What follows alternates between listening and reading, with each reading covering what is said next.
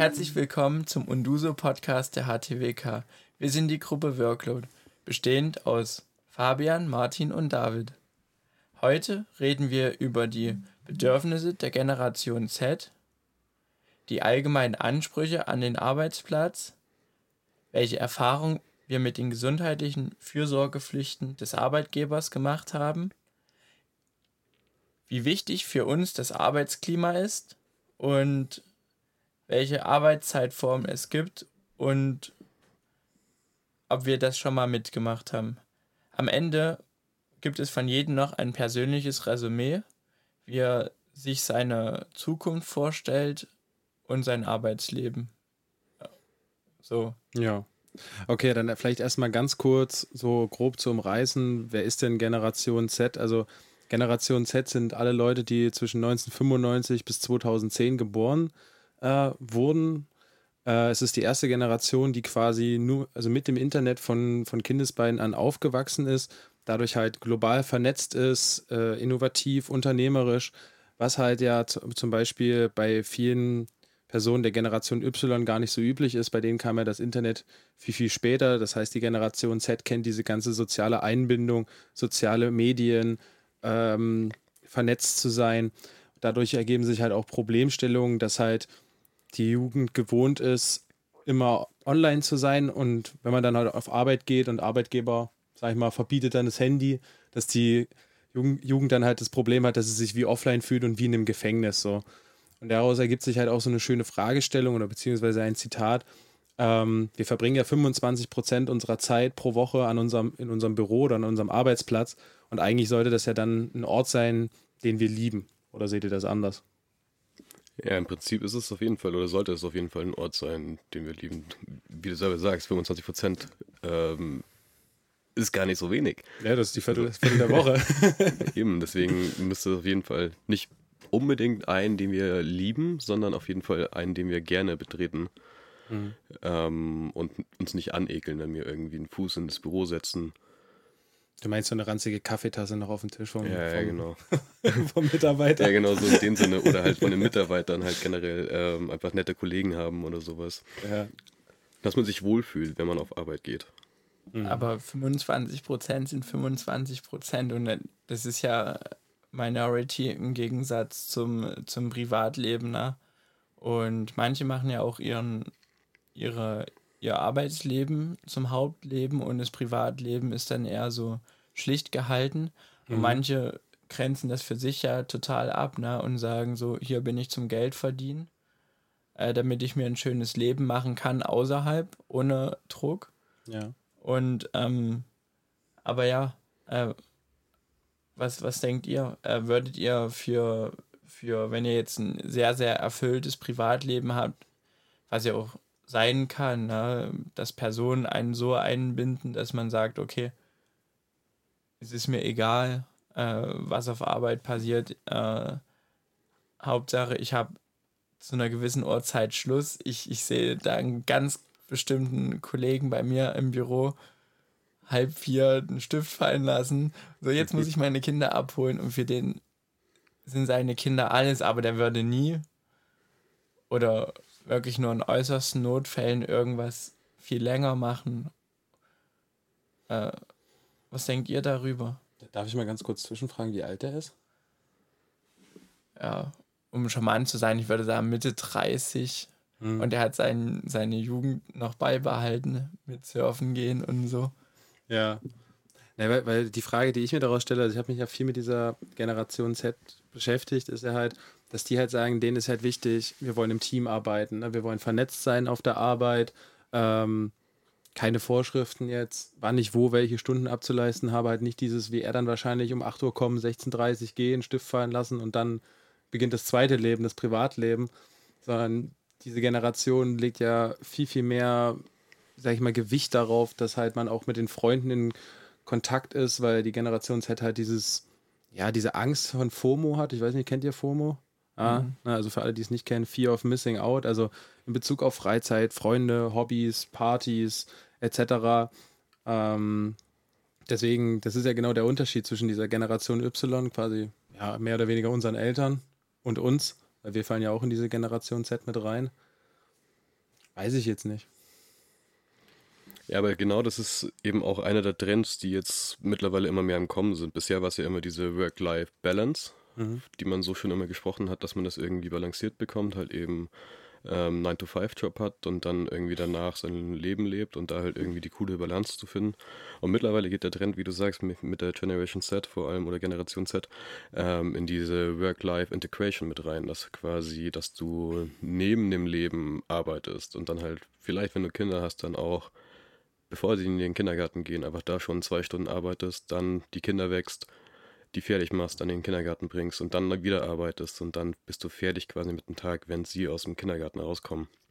Und das ist nämlich einer der großen Trends, die jetzt eben passieren, aufgrund wahrscheinlich der Generation Z, weil sie sich da ein bisschen entspannteres Leben vorstellen mhm. wollen. Aber dieses Integration, das bedeutet ja auch ein, ein Stück, dass man äh, die Arbeit auch ein Stück mit nach Hause nimmt. Also oder die Arbeit oder das Privatleben mit auf Arbeit bringt, ja. Also in unserem, in unserem Büro äh, Kühlschrank, da stehen Schnaps aus aller Welt, weil wir ein internationales Team sind.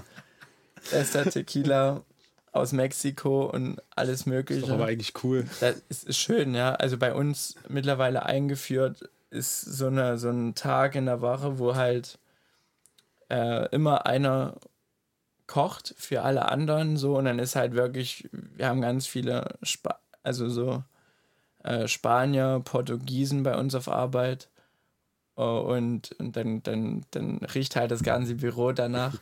äh, würdet ihr sagen, das geht für euch zu weit? Das würde euch, äh, sage ich mal, wenn ihr jetzt noch euch vorstellen müsstet, ihr müsstet abends daran denken, was ihr nächsten Morgen für eure Mitarbeiter kocht und würdet sogar vorkochen. Also ich glaube, ich glaube, äh, ich könnte es mir theoretisch sehr, sehr gut vorstellen, weil ich sag mal so, ähm, wenn du halt, sag ich mal, mit deinen Arbeitskollegen dann halt auch, sag ich mal, wie Kumpels bist, ne? Und sag ich jetzt mal, das sind halt nicht nur ja, Kollegen auf Arbeit, mit denen hast halt die acht Stunden zu tun, während du halt in acht Stunden auf Arbeit bist, ne? Sondern man würde es vielleicht auch privat mit denen dann nach der Arbeit was machen, keine Ahnung, Runde Kegeln gehen, Bowling spielen, was weiß ich nicht, Kletterwald etc. Ich glaube, dann ist das eigentlich eine ziemlich coole Maßnahme, weil das ist ja auch, glaube ich, so das, was sich die Generation Z halt wünscht, dass es halt ein gutes Arbeitsklima gibt, ne? Halt auch Freundschaften auf Arbeit, dass es halt nicht wie, ja, ich weiß nicht, ob das jetzt so früher so extrem getrennt war. Ich kenne es jetzt nur von mir, aus meinem Werkstudentenjob, da ist es halt auch so, wenn ich in Chemnitz da im Büro bin, ähm, gerade die Jungs von der Bauüberwachung, die sind da extrem entspannt. Mit denen bist du auch nach drei Minuten per Du gewesen. So, na klar, du hast die großen Chefs, die sieht man, aber sonst sind da eigentlich alle ziemlich cool miteinander. Da macht man auch mal was und geht zusammen Mittagessen und so. Ja, genau, wenn es so ein Arbeitsumfeld ist, dann könnte ich mir das auf jeden Fall vorstellen, zumal ich ja auch generell aber sehr gerne koche. Ähm, deswegen ist es für mich in der Hinsicht eh kein Stress. Ähm, aber es muss halt das Kollegium stimmen die Leute, deine, deine, deine Kollegen müssen halt passen. Ansonsten, wenn ich da, um nochmal die Brücke zu schlagen zum Thema vorher, wenn ich mich nicht wohlfühle, dann ist, liegt das auch wahrscheinlich mit an den Kollegen und an den Kolleginnen. Und für die mache ich das dann natürlich so gesehen nicht. Gerne. Ja. ja. ja also ich wollte schon sagen, gegen so ein unhomogenes Team hilft halt auch kein Kochen. So, ne? Ja. Aber ist es, ist es denn bei euch homogen auf Arbeit? Also bei uns ist insofern homogen, dass da nichts homogen ist. So. Also da, bei, bei uns äh, sind, sind viele, viele mit, mit Integrationshintergrund.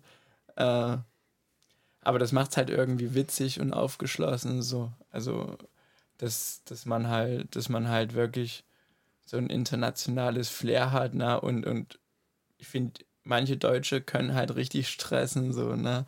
In ihrem, in ihrem ähm, ja gut, du hast, du hast ja bei uns Deutschen immer so diese, diese deutsche Gründlichkeit und diese deutsche Ordnung und sowas. Ne? Ja, das, das haben die Ingenieure auch, ja. Also ja da klar. braucht man sich nichts vormachen. So. Klar, ja, so das auch, aber, aber dieses, dieses dann noch so, so eine Steifheit, ja. Äh, also die, die leiten Ingen also die Projektleiter bei uns, die sind natürlich auch deutsch und so, und so aber die können halt schon stressen, so. Äh, ja, aber, aber insgesamt ist das super, super entspannt auch. Und ich, ich kann mir da auch vorstellen, dass sich da gute Freundschaften auch entwickeln, weil natürlich auch da das Problem ist, dass die natürlich, also vor wie vielen Jahren auch immer nach Deutschland gekommen sind, aber nur noch keinen riesen Freundeskreis haben und die sind halt auch aufgeschlossener als so ein Deutscher oder so die Leute insgesamt, die sagen, ja, nee, das ist meine Familie, das ist meine Freunde, so was anderes machen wir nicht und wollen wir auch nicht. Und das ist halt schon geil. Wir haben auch eine Ukrainerin bei uns auf Arbeit, die, die ist auch richtig nett und richtig gut. Das macht schon Spaß. In, in dem Zusammenhang, wie, wie wichtig ist es euch, dass, dass euer Chef dafür sorgt, dass, dass auch so eine so dieser Rahmen geschaffen wird, sei es jetzt mit, ähm, mit solchen Angeboten, äh, wie, wie so Freizeit in, in den Job zu holen? Oder? Ähm, ist auf jeden Fall schon wichtig. Also ich kann ja auf meine bescheidene Berufserfahrung ein bisschen zurückgreifen. Ähm, mein Praktikum habe ich in einer großen, sehr großen Firma in München gemacht oder in der Abteilung in München. Und da war es so, mittags um zwölf haben wir uns alle zum Mittagessen getroffen und haben uns halt zusammen in die Teeküche gehockt und da saßen wir da halt zu zwanzigst.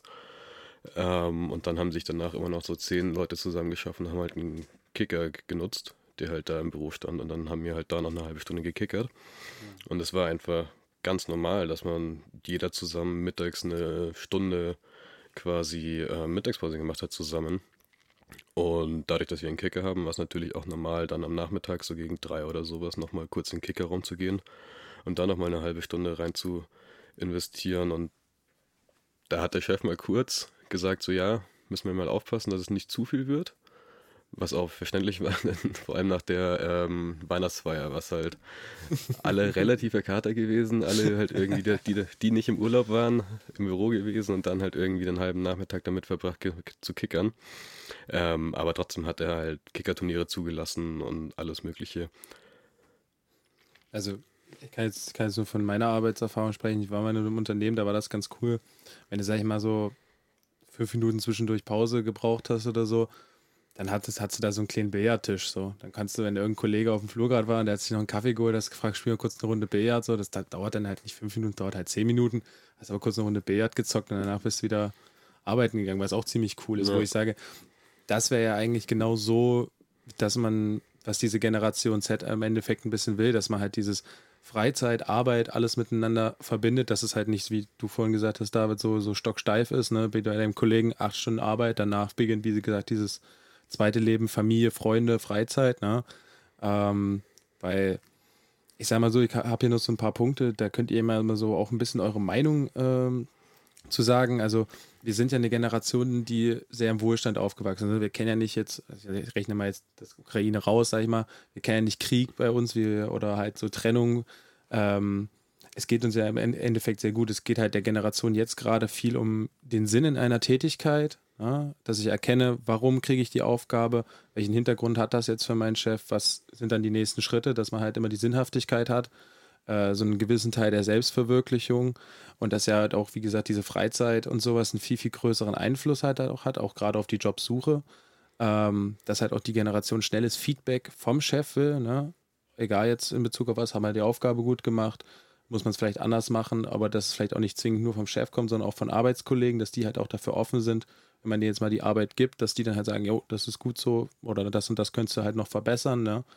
Ähm, aber halt auch, dass ich halt, wenn man jetzt quasi neu in einem Unternehmen anfängt, das sind viele Punkte, ähm, quasi, dass sich dieses Onboarding quasi nicht dann anfühlt, okay, das ist jetzt also mein Leben, ich gehe jetzt acht Stunden arbeiten, sondern quasi wie so ein ja, Sprung in die Karriere, eine gute Integration in das Unternehmen und sowas. Hm. Ich weiß nicht, wie so eure Haltung dazu ist, aber. Ja, also ich muss sagen, äh, bei uns auf der Baustelle ist das schon ganz schönes ins Wasser geworfen werden. So. ja. Also, weil, weil die Leute halt ganz schön ausgelastet sind und so richtig Zeit für Einweisung und Krimskrams bleibt halt nicht. Ne? Also das, die Erfahrung habe ich gemacht auf dem Bau, das stellt sich dann im Ingenieurbüro ein bisschen anders dar. So, ne? Büro ist halt Büro. Und aber Bau war schon stressig so hier. Das ist dein Gebäude, ein Rundgang und so. Wo wohnst du? Und das war's dann, ne? Also da muss ich noch einiges tun, denke ich. das sind aber eher dann diese handwerklichen Berufe. Ich glaube, die hängen insgesamt noch ein bisschen hinterher, so, aber die holen schon ganz schön auf, ne, auch was Bezahlung und so angeht, denke ich. Ja. ja. Aber Onboarding ist auf jeden Fall unfassbar wichtig. Ich habe es erst neulich gemerkt, als ich in der Firma hier in Leipzig angefangen habe. Ähm, hat das Onboarding nicht so ganz funktioniert. Es wurden Versprechungen gemacht, die dann nicht eingehalten wurden. Und dann war ich so ein bisschen auf der Kippe, so, ja, fuck, ähm, ich bin jetzt hier, keine Ahnung, was ich machen muss. Ich habe irgendwie kein Equipment, keinen Internetzugang und alles Mögliche. Und das war dann halt auch so. Ich würde gerne ins Büro kommen, aber ich kann halt da nicht arbeiten und deswegen muss ich zu Hause bleiben. Und ähm, hat auf jeden Fall schon auch so seinen Fleck bei mir hinterlassen. Ähm, deswegen ist es auf jeden Fall was unfassbar Wichtiges, ein gutes Onboarding zu haben. Und wie du sagst, nicht unbedingt eins, wo man dann denkt, so, ja, fuck, hier muss ich jetzt die nächsten Jahre acht Stunden am Tag irgendwie absitzen. Und das halt irgendwie auch cool gestalten natürlich. Hm. Also würdet ihr sagen, ihr würdet diesem Punkt zustimmen, dass halt sagt, es soll sich halt nicht so anfühlen wie, äh, so, oh, das war's jetzt, sondern halt wie, okay, jetzt mache ich hier erste Arbeitserfahrung und dann geht's ja, auch, genau. geht's irgendwie weiter so. Ja. Aber jetzt auch eine andere Frage, ist euch den, so, ein, so, so ein Feedback von Kollegen, also ne, du jetzt im Ingenieurbüro, ähm, ich ja auch mehr oder minder, ich kenne das ja auch, also ich kriege jetzt nicht so viel Feedback, aber ich weiß nicht, ist es bei dir denn anders? Also ich würde mir auch manchmal, bin ich ehrlich, manchmal ein bisschen Feedback wünschen. Ja, also ich muss sagen, ich muss mir das halt einholen, so. Und also ich hole mir das auch ein, so. Hm. Also aber ich, ich gehe immer davon aus, dass es negativ ist. und, und das ist auch meistens so, ne, wenn man dann riesen Zeichnungsdateien bearbeitet mit, mit tausenden Layern und so. Und eine klar hast du mal einen Layer vergessen anzuschalten. Und bei, bei 80 Dateien und so. Und dann hast du mal was vergessen. Und da frage ich halt nach, ne, Marcel, hast du mal drüber geguckt, wie sah es aus? Hat alles gepasst? Und dann, also naja, also ja, war gut, aber zwei Sachen, zwei, drei Sachen haben halt gefehlt. Und, aber das nehme ich dann mit und denke mir dann halt so, ja, das nächste Mal musst du nicht nur doppelt drauf schauen, sondern vielleicht dreifach, um, um deine eigene Fehlerquote halt zu minimieren. Aber das ist halt auch Typfrage. Ich glaube auch viele das wollen, also viele aktuelle Leute wollen das gar nicht so. Weil, weil die auch, auch gar nicht mehr so krass kritikfähig sind, ja, wenn es dann mal einen richtigen Anschiss mit Spucken gibt. Direkt anspucken. ja, keine Ahnung, wie du, wie du sagst, Feedback ist halt schon auf jeden Fall was Wichtiges. Also ich bin, ich bin da schon auch jemand, der fordert es ein, weil ich meine, wenn ich einen Fehler mache, dann ist es so, aber dann weiß ich, dass ich einen Fehler gemacht habe und kann den beim nächsten Mal umgehen oder halt versuchen, nicht zu machen. Und deswegen ist Feedback auf jeden Fall wichtig und deswegen wünsche ich mir auch von meinen Kolleginnen und Kolleginnen ähm, ähm, Feedback zu bekommen. Wie schaut es denn da bei dir aus? Ja, also wie gesagt, habe ich schon gesagt, ich würde mir manchmal mehr Feedback wünschen und wenn ich es halt nicht bekomme, dann mache ich das auch genau wie ihr, aber ich glaube, das ist halt einfach eine Typfrage, wie David schon richtig gesagt hat. Aber ich glaube, wir sind da alle drei die Typen, die halt sagen, ich hätte gerne mal Feedback dazu, ist das so richtig? Kann man noch irgendwas besser machen? Fehlt noch irgendwas? Weil du willst ja dann auch, sage ich mal, dass wenn du die Aufgabe bei deinem Chef dann, sage ich mal, fertig abgibst, nicht, dass der dann noch mehr Arbeit hat, sondern du sollst oder Du willst ihm ja auch Arbeit dadurch abnehmen. Ja. So, das ist ja eigentlich das Ziel dahinter, ne? Deswegen, ja. Ähm, ja, okay. Ähm, jetzt sind wir mal damit durch mit den Feedback-Sachen und mit, der, mit den Ansprüchen der Generation Z. Und neulich kam mir die Meldung, hat haben ja bestimmt alle gelesen, dass Deutschland die Industrie auf eine 42-Stunden-Woche erhöhen will. Das ist deren Antwort auf Fachkräftemangel. Ähm, es ist, in meiner Wahrnehmung ist es so, geil, wir nehmen jetzt die wenigen Leute, die jetzt noch da sind und laugen sie noch mehr aus. Ähm, da gibt es ja offensichtlich andere Länder, die es deutlich besser machen, wie zum Beispiel halt Island. Die hatten eine ganze Zeit lang eine 50-Stunden-Woche. Ähm, das hat sich bei denen so eingebürgert und dann vor, vor ein paar Jahren haben sie dann angefangen, ein paar Unternehmen so experimentmäßig auf eine 35-Stunden-Woche zu reduzieren mit gleichbleibender Bezahlung. Und ja, das Erstaunliche war, dass die halt quasi Effizienz gleich geblieben ist. Das heißt, die haben 15 Stunden weniger gearbeitet die Woche und genauso viel Output gehabt. Ähm, könnt ihr euch das vorstellen, dass es das wirklich so funktioniert? Äh, definitiv. Also, das ist ganz witzig. Also, ich hatte, hatte jetzt noch so ein Punkt, weil ähm, auf jeden Fall, weil das Ding ist halt, wenn du jetzt, sag ich mal, 50 Stunden Woche oder 40 Stunden Woche, jetzt musst du ja selber mal überlegen, wenn du jetzt acht Stunden im Büro sitzt, wie viel von dieser Zeit arbeitest du wirklich auch effektiv und wie viel gehst du Kaffee holen, keine Ahnung, guckst mal aufs Handy, sprichst mal mit irgendwem auf dem, auf dem Flur oder so, ne, oder gönnst selber mal eine Runde am Fenster. So, wo ich, wo halt auch die Generation gesagt hat, wir würden es viel, viel mehr fühlen, wenn sie jetzt, sage ich mal, sechs Stunden effektiv arbeiten müssten. So sagen wir mal von, von 9 bis 15 Uhr. Und danach wäre halt Schluss, anstatt halt noch eine Stunde früh Kaffee trinken, erstmal wach werden, ja, keine Ahnung, nochmal Handys checken. Und die letzte Stunde sich dann halt immer zu fragen, ja, was mache ich denn jetzt eigentlich noch in der letzten verbleibenden Stunde? Jetzt habe ich ja irgendwie meine Hauptauf Hauptaufgaben halt erledigt. So. Also auf jeden Fall kann ich mir das vorstellen, dass die Effektivität geblieben ist, weil halt viel Zeit halt auch auf der Arbeit drauf geht für, sag ich mal, sinnloses Zeug, was jetzt nicht Arbeit ist. Mhm. Aber das Ding ist halt, also das Ding ist halt, wir denken jetzt an unseren Kosmos, so Büro und Krimskrams und äh, aber ich sage jetzt mal, jetzt das, das die Debatte mit den, äh, wir verlängern die Arbeitszeiten, das hat man ja schon mal von vor einem Jahr und da hat sie es wirklich auf die Pflegekräfte bezogen und da war dann so ein großes was soll das? Wir brauchen nicht mehr, mehr Arbeitsstunden, sondern mehr Arbeitskräfte in der Pflege. Und wenn man das jetzt runterbricht, äh, die 42-Stunden-Woche, also die zwei mehr Stunden auf eine Pflegekräftewoche, dann ist das halt, ist das ein bisschen weniger als eine halbe Stunde, ja, also auf fünf Tage. Und äh, das kann halt schon in der Pflege auch was ausmachen. Ne? Also, weil wenn, wenn du dann von Mittag bis abends arbeitest, so, das äh, nimmt halt anderen die, deiner nächsten Schicht, die dann halt das Abendbrot vorbereiten muss oder so, nimmt das halt schon ein bisschen was ab, so, ne? Und deswegen ist das so eine Antwort der Politik, so, äh, dass es eine Lösung ist. Ich finde es aber eine schwache Lösung. Also, also oder? Ja, also definitiv ist es eine schwache Lösung, weil ganz ehrlich, zu sagen, ja, die Leute sollen einfach mehr arbeiten, damit wir die Kapazitäten füllen können, das ist völlig sinnlos, anstatt wirklich mal, sage ich jetzt mal, in Jobs, zum Beispiel Handwerk oder jetzt auch Pflegeberufe, ne, wo halt Fachkräftemangel vorhanden ist, anstatt halt, dass die Politik da halt wie sonst alles Mögliche, das halt anfängt zu subventionieren und diese Jobs einfach attraktiver macht, um halt auch Wirtschaft, Gesundheitswesen, was ja auch in der heutigen Zeit wichtig ist, halt mal voranzutreiben und gefühlt nicht die Leute mehr in den körperlichen, ne, Thema Gesundheit, gerade Pflege. Ich habe einen Fre guten Freund in Berlin, der ist selber äh, Krankenpfleger.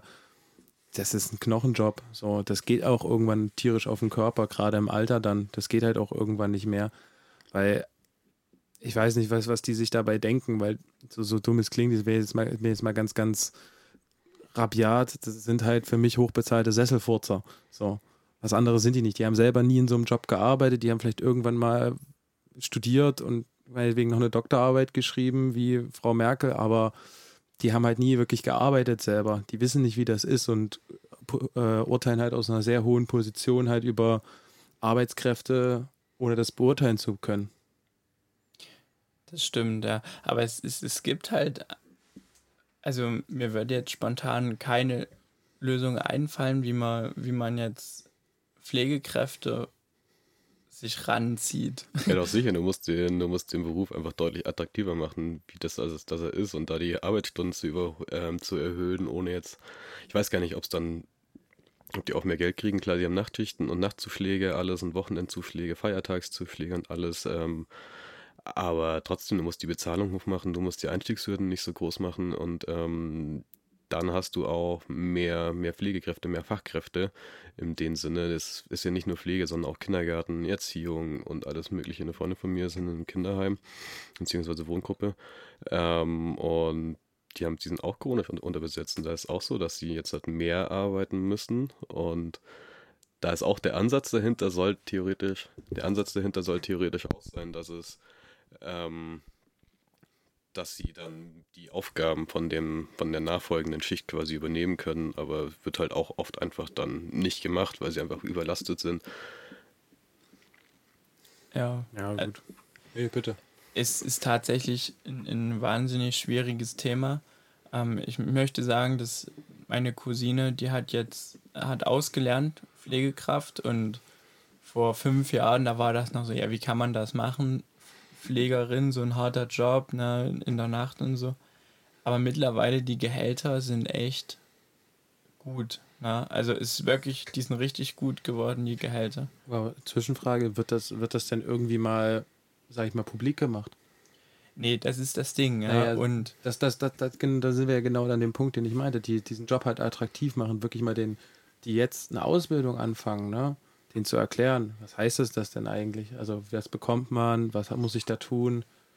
Aber, aber, aber das Ding, vielleicht, vielleicht deswegen nicht, ja, weil, also es bleibt halt immer noch Arsch abwischen, ja. Also die, die Sachen bleiben ja gleich, ne? Und das, das, das müssen Menschen machen, so. Und ich glaube, da haben viele halt Hürden. Sie hat auch erzählt, ja, das ist schon krass, wenn, wenn da Leute dir wirklich sterben, ja. Also auch in der Ausbildung mit 16, ja, und du kommst von, von, von deinem Berufsschulblock zurück, wo du noch irgendwie irgendwas mitgeschrieben hast in deinen Hefte, kommst Montag auf Arbeit und da sterben zwei Leute, mit denen du dann davor noch völlig geistesgegenwärtig irgendwas unternommen hast, so, na, und das emotional wegzustecken.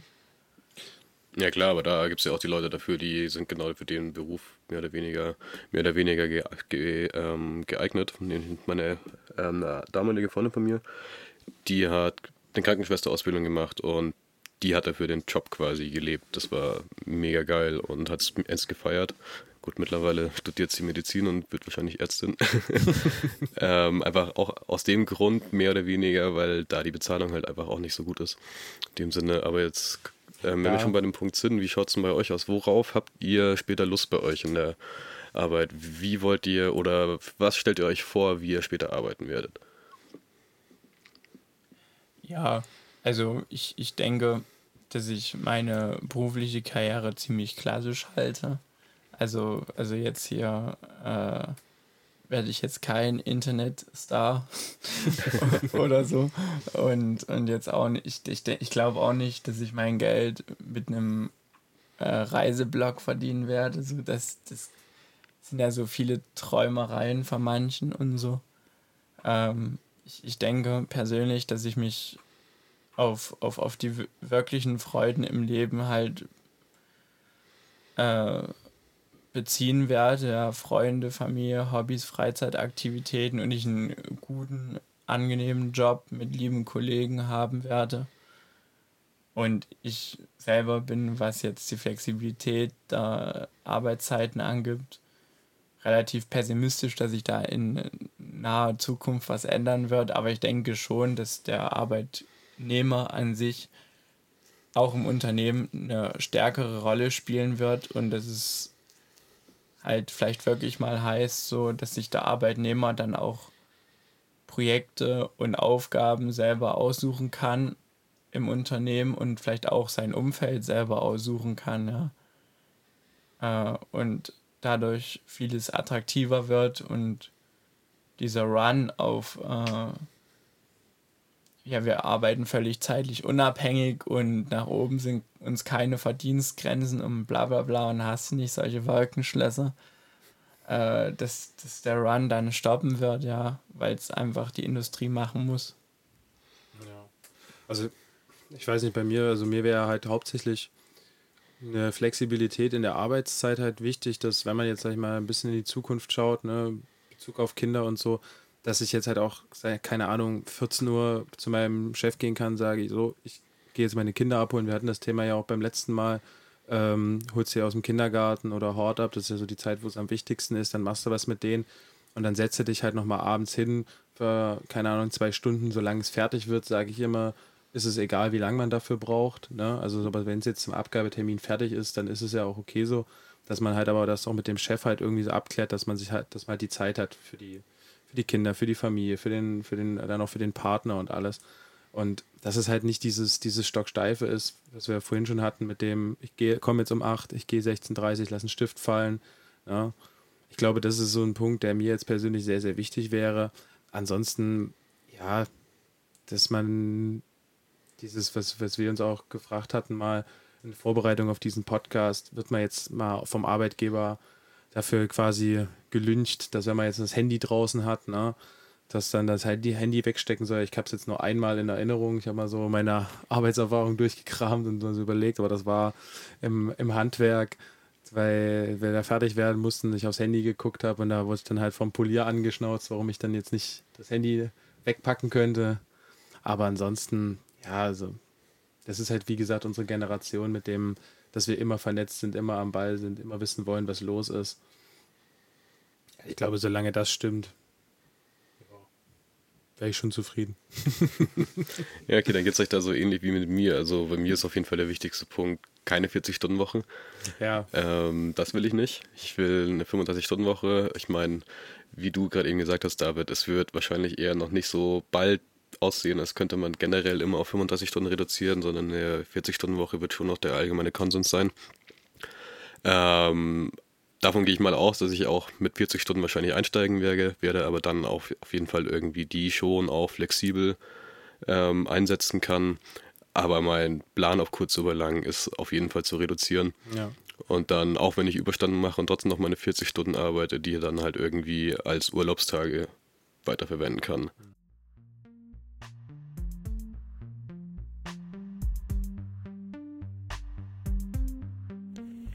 Ja, genau, nach einem Ausblick, wie wir uns vorstellen könnten, später irgendwann mal zu arbeiten. Der eine kann sich eine 40-Stunden-Woche vorstellen, ich, wie gesagt, nicht. Ähm, bleibt uns eigentlich nur noch der Ausblick schnell auf andere Länder. Und da ist zum Beispiel Island ganz, ganz krass. Also, die haben zum Beispiel ihre 50-Stunden-Woche noch vor ein paar Jahren gehabt. Und die haben sie jetzt reduziert auf eine 35-Stunden-Woche bei gleichbleibender Bezahlung. Und ist, hat, hat sich herausgestellt, dass die Effektivität darunter nicht gelitten hat.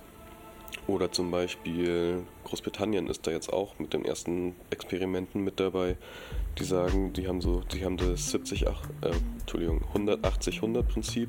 Das heißt 100% Arbeit in 80% der Zeit mit 100% Gehalt. Und da hat sich jetzt auch in den ersten Experimenten gezeigt, dass die Effektivität, wie gesagt, nicht runtergeht. Und mit diesen Worten wollen wir uns auch verabschieden auch nochmal euch vielen, vielen lieben Dank fürs Zuhören. Und macht es gut, viel Spaß in der Arbeitswelt. Schaut, dass ihr euch nicht überarbeitet. Schaut, dass ihr die Work-Life-Integration gut hinkriegt oder auch wie ihr wollt die Balance. Oder halt eben euch in eurer 40-Stunden-Woche wenigstens halbwegs, halbwegs wohlfühlt. Bis dann, vielen Dank euch.